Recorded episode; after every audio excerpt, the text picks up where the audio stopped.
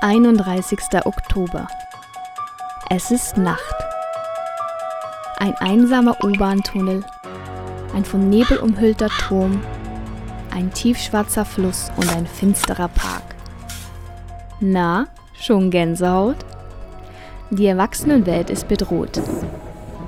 Die Täter, Monster, Vampire, Geister, besser bekannt als Kinder.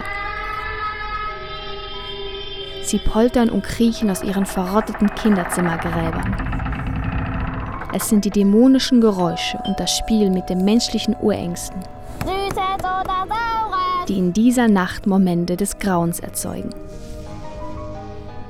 Einst noch vor Christi Geburt glaubten die Kelten, dass in dieser Nacht des Samhains die Welt der Lebenden mit der Welt der Toten zusammentrifft. Die Menschen verkleideten sich mit den schrecklichsten Masken um von den Toten nicht erkannt zu werden. Sie zogen laut polternd durch die Gegend, um die Geister davon abzuhalten, von ihnen Besitz zu ergreifen.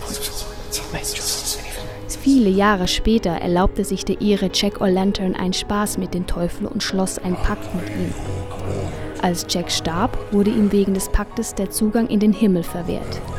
Aber der noch immer verärgerte Teufel ließ ihn auch nicht in die Hölle gab ihm stattdessen eine ausgehöhlte Rübe, in die er etwas glühende Kohle legte.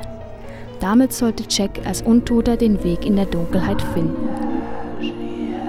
Die irischen Einwanderer brachten den Brauch der glühenden Rübe nach Amerika, wo er mangels Rübe durch den Kürbis ersetzt wurde.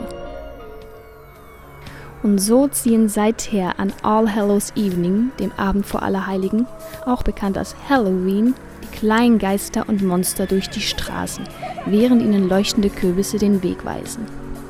Aber genug gegruselt, ab nach draußen, die Nacht wartet.